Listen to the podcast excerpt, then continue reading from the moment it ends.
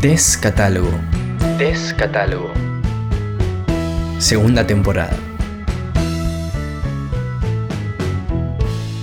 Episodio 5. Un gramo de felicidad. Vivimos en un mundo de datos, de parámetros. Una parte de la información dura la obtenemos de las encuestas.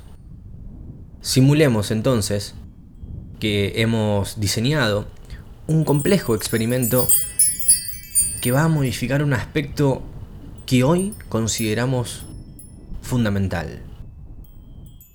La pregunta es,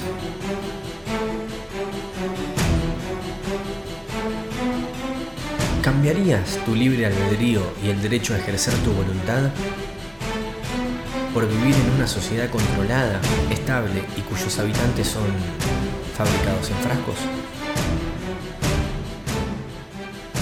Perdón si esperaban algo más revelador, la verdad es que no estamos hablando de nada raro.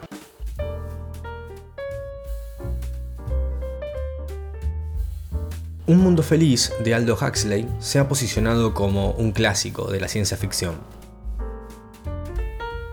Está tachando casi todos los casilleros de las cosas que profetizaba. Y esto fue unos 20 años antes de abrir las puertas de la percepción.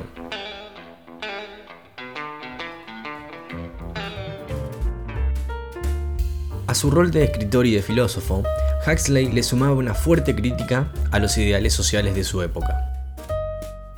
Por eso esta sátira a la cadena de montaje fordiana resulta ser un tratado sociológico sobre la libertad, la comodidad, el espíritu salvaje o natural el respeto por las reglas, la moral. Qué hermoso todo, ¿no? Bueno, debe leer la Biblia. Ah, ¿Algún pasaje en particular? Ah, toda es buena. Como decir solamente que el libro es imperdible sería poco oportuno, podemos arrancar repasando lo más relevante. Punto 1. La acción está narrada desde la omnisciencia del autor. Punto 2 se vale de una clase de escuela, una visita guiada al Centro de Incubación y Condicionamiento de la Central de Londres. Punto 3.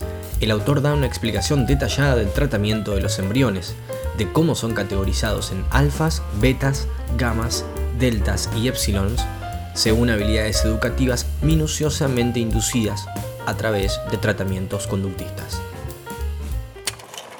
Dejamos de imitar servilmente a la naturaleza para adentrarnos en el mundo mucho más interesante de la invención humana. Descubrimos el secreto de la felicidad y de la virtud, amar lo que uno tiene que hacer. Todo condicionamiento se dirige a lograr que la gente ame su inevitable destino social. Entre toda la perfección y la pureza de un sistema ordenado, el personaje de Bernard sería nosotros. A pesar de todos los condicionamientos que recibió, continúa dudando.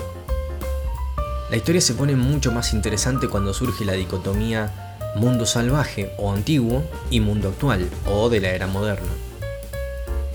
El choque cultural, innecesario para los fines de la nueva y perfecta comunidad, plantea un microcosmos de conocimientos, aprendizajes que nadie tenía en sus planes. Uno de los paralelismos que establece cierta igualdad de condiciones, a pesar de la diferencia entre ambos universos, ¿no? Es esta descripción del orgullo salvaje.